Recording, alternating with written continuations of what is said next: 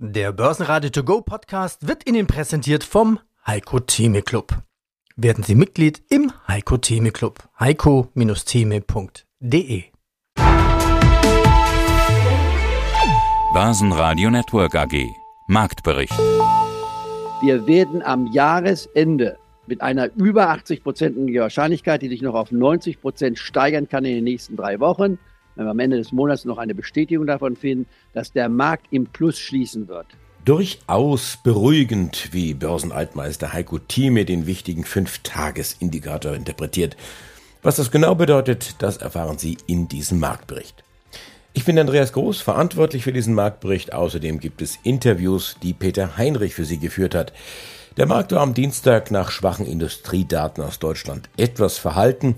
Am Ende stand ein leichtes Minus von 28 Punkten auf der Anzeigentafel. Schlusskurs 16.688 Punkte.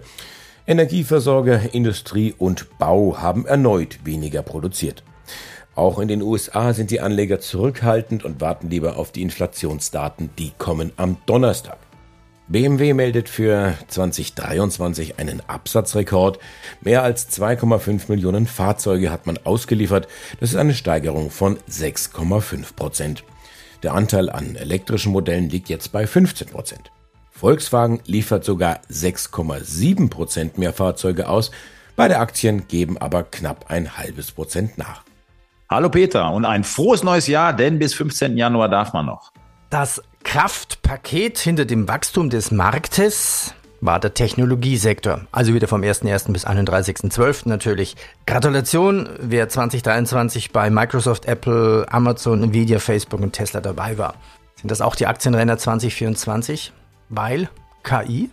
KI ist sicherlich ein großes Thema, keine Frage. So, 23 war die Marktdurchdringung so, dass im Endeffekt jeder Investor mit diesem Thema auf einmal was anfangen kann. Wir hatten den Marktstart von ChatGPT, Ende November 22. Und das ganze Thema hat sich wirklich im vergangenen Jahr total ausgebreitet. Und wir waren beispielsweise bei Microsoft oder auch bei Alphabet investiert das ganze Jahr. Das sind ja zwei von den großen Unternehmen, die uns auch eine KI-Fantasie bieten. Aber jetzt wird es für uns als Value-Investoren eigentlich viel spannender. Wir schauen auf die sogenannten Zweitrundengewinner. Das sind die Unternehmen, die eben KI einsetzen in ihren Arbeitsprozessen, also erstmal bereit sind, erstens jetzt schon Geld zu investieren in diesen Sektor, es ihre Prozesse integrieren und damit eben auch die Profitabilität steigern. Denn das ist eigentlich genau das, was wir auf Sicht der nächsten Jahre erwarten. Produktivitätssteigerungen erwarten wir breit in der Wirtschaft und eben auch daraus ableitend durch den breiten Einsatz von KI höhere Ertragskraft bei den Unternehmen. Das heißt, genau da schauen wir jetzt drauf, welche Unternehmen sind jetzt schon bereit, dabei zu sein. Denn die Umwälzungen, die wir im Bereich KI sehen werden, die stehen wirklich noch ganz am Anfang. Und das Schöne ist ja auch, also anders wie zu der Dotcom-Blase, da sind alle Aktien gestiegen, wo Dotcom drin war und erst hinterher hat man festgestellt, naja, können die auch damit Geld verdienen. Bei KI ist es ja anders.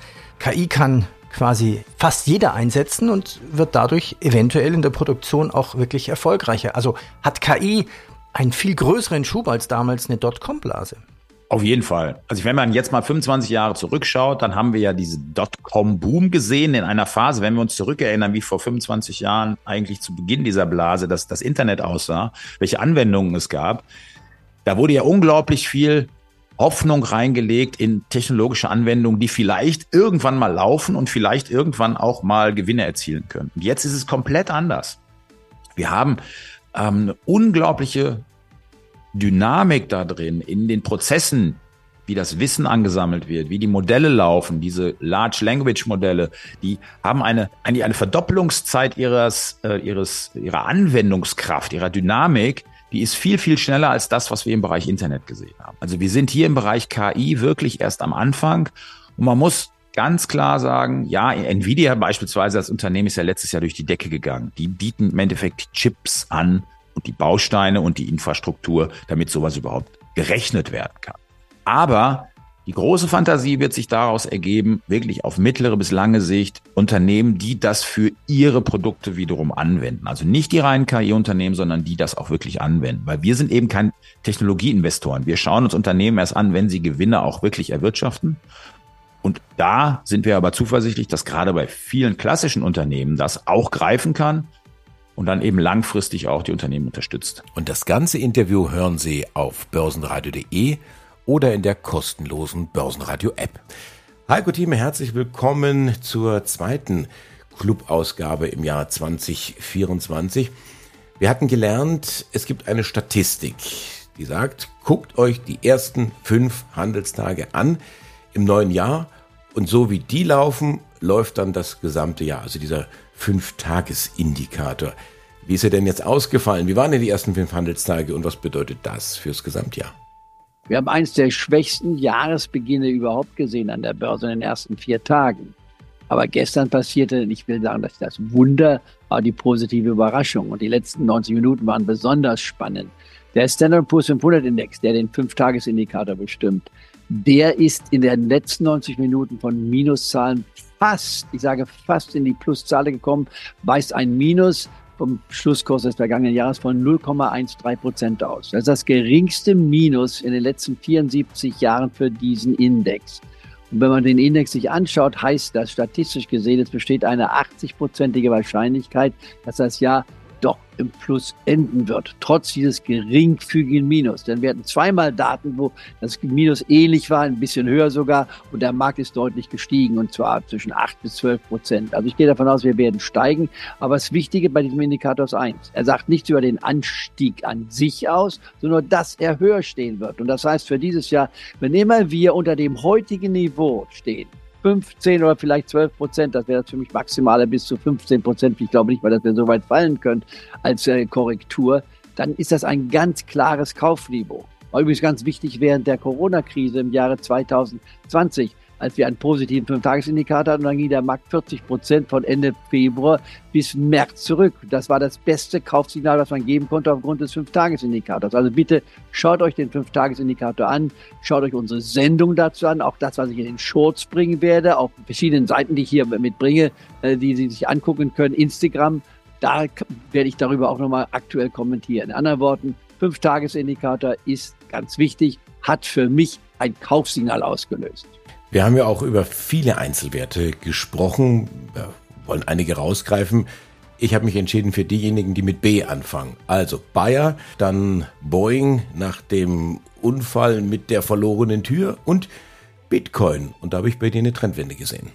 Also Bayer ist für mich ein klarer Kauf noch, obwohl es jetzt schon fast 15 Prozent vom Tiefpunkt gestiegen ist, weil ich glaube, die Probleme sind bekannt und Bayer hat erhebliche Probleme.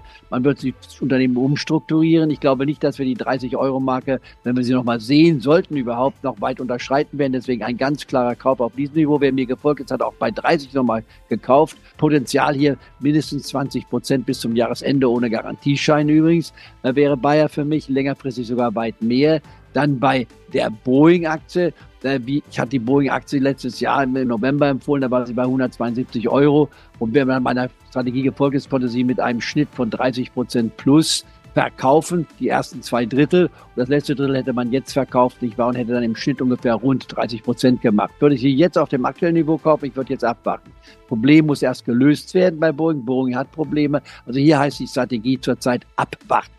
Wer auf die nächsten sieben Jahre schaut, kann sich schon bei diesem Niveau kaufen, weil ich glaube, Boeing wird und muss ihre Probleme lösen. Aber das wäre ein längerfristiger Standpunkt. Wer kurzfristig orientiert ist, also aufs Jahr nur ausgerichtet, der wartet noch ein bisschen ab und versucht, sie billiger anfangen, sich einzukaufen. Und hat wohl bemerkt schon einen Gewinn von 30 Prozent. Und bei Bitcoin, Bitcoin ist absolut wertlos. Wenn mir jemand zeigen kann, wer Herr Nakamoto ist, der ja nun angeblich der Gründer von, von Bitcoin ist, äh, könnte ich meine Meinung vielleicht ändern, aber solange das nicht der Fall ist, ich kaufe keine Katze im Sack. Aber ich habe vor einem Jahr die Bitcoin unter 20.000 Euro empfohlen, nicht wahr? Gesagt, man kann sie aufnehmen, da hat man über 100 Prozent gemacht.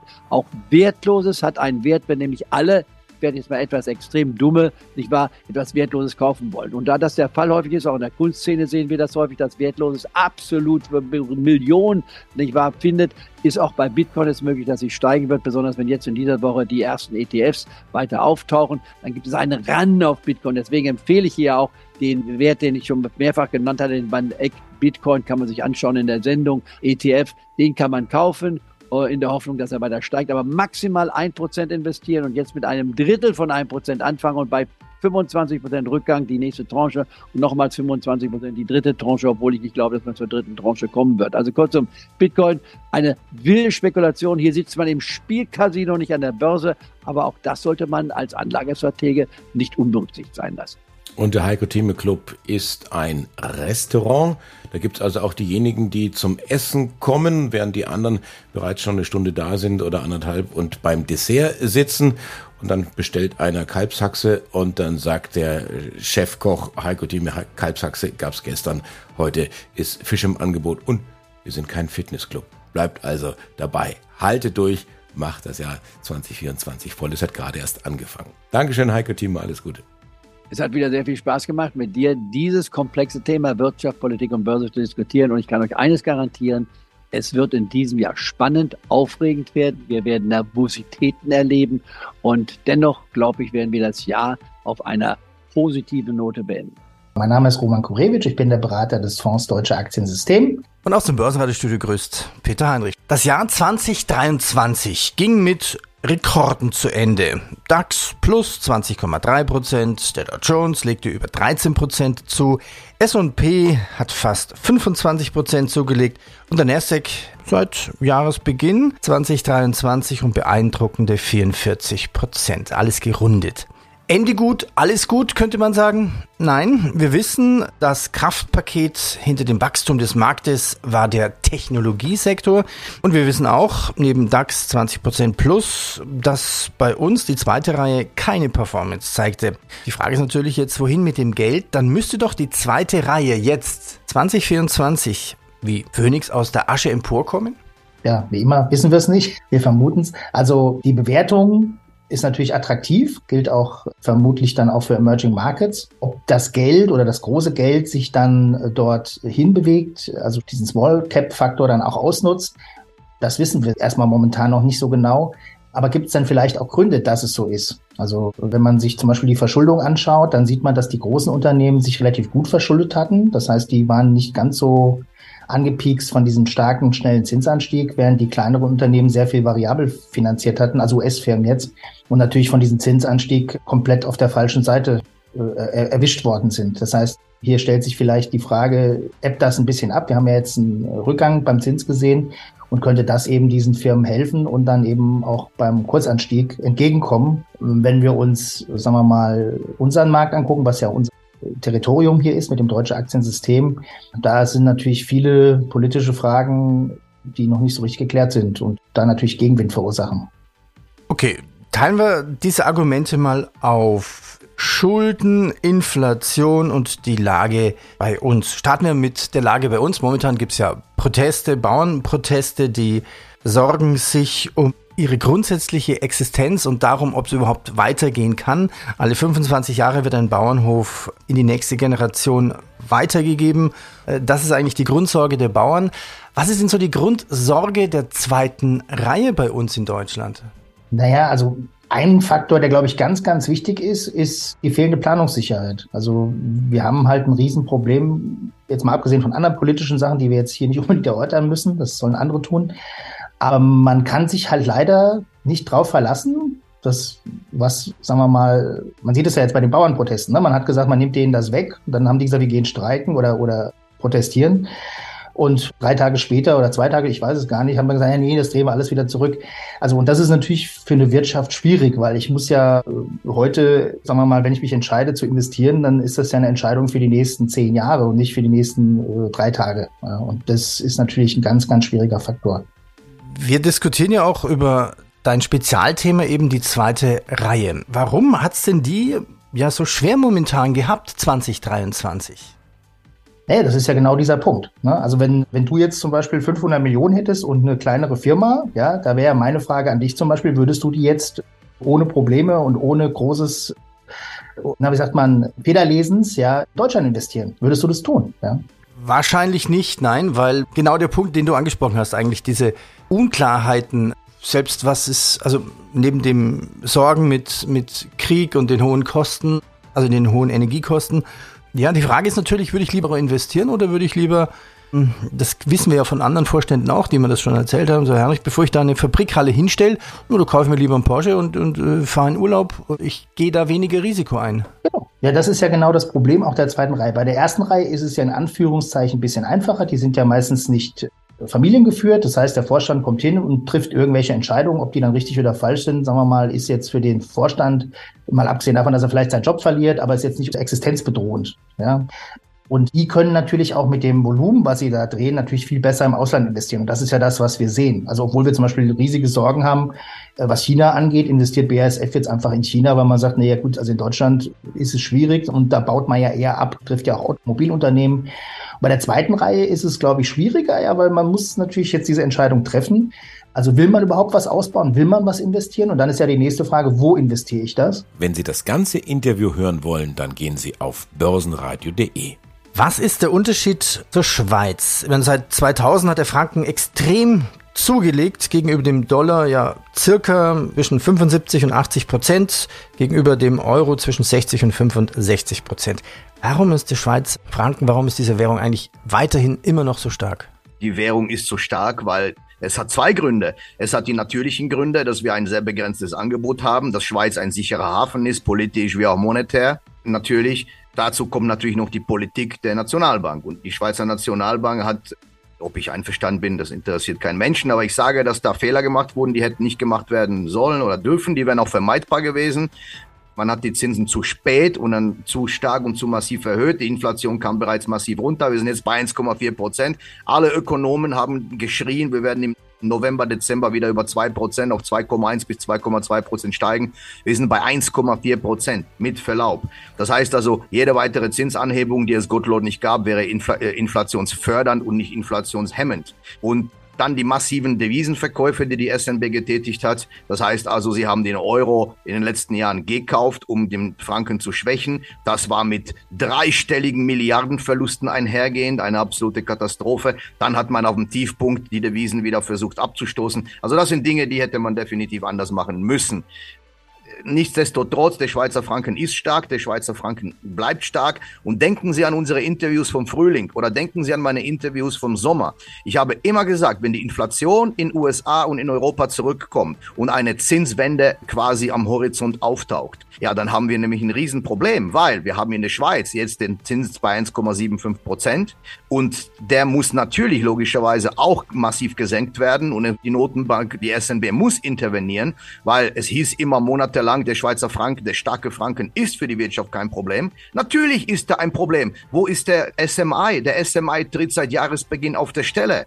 Jetzt nehmen wir einen anderen Index, weil der SMI ist natürlich sehr, sehr lastig, eigentlich nur durch vier Titel auch die machen dann 60 Prozent aus. Das ist mittlerweile die UBS, das ist Nestle, das ist Roche, das ist Novartis. Und diese guten, innovativen Unternehmen, wie beispielsweise Geberit, wie beispielsweise Sika, wie beispielsweise Lonza, diese Titel sind immer noch von der Spitze nahezu halbiert. Das heißt also, dass wir in der Schweiz eine Entwicklung haben oder eine Entwicklung sehen, die massiv den Weltmärkten hinterherhinkt. Und das ist logischerweise primär auf den, auf den Schweizer Franken zurückzuführen. Erstens, rein rechnerisch, weil natürlich ist es klar, dass wenn eine Währung aufwertet oder wenn ein Schweizer in Fremdwährungen investiert, wir werden das massiv bei einem Börsenradio Echtgelddepot sehen. Da werden wir auf zwei, drei Positionen detailliert drauf eingehen. Das heißt, wir werden ganz genau sehen, dass diese Entwicklung rechnerisch logischerweise, wenn ein Schweizer Kunde in einen US-Dollar-Titel investiert und der Dollar verliert zehn Prozent, ja, dann hat das massive Folgen. Vice versa. Und das ist der erste Grund, wieso die Titel performt äh, oder wieso die Schweizer Börsen so miserabel performt haben. Aber für ausländische Investoren haben die Börsen in der Schweiz nicht schlecht performt, weil die haben natürlich die Währungsgewinne. Aber der zweite Punkt ist natürlich, dass die Wirtschaft, dass die Unternehmen, gerade die exportlastigen Unternehmen, und das ist das Rückgrat des Schweizer Mittelstandes, dass die natürlich ächzen unter dem hohen Schweizer Frankenkurs. Und da ist die Nationalbank massiv gefragt und auch massiv in der Bringschuld. Ich bin Andreas Groß, die Stimme von Börsenradio. Ich wünsche Ihnen einen schönen Abend. Börsenradio Network AG. Marktbericht.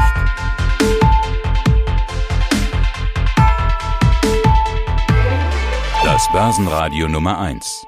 Börsenradio Network AG. Der Börsenradio To Go Podcast wurde Ihnen präsentiert vom Heiko Theme Club.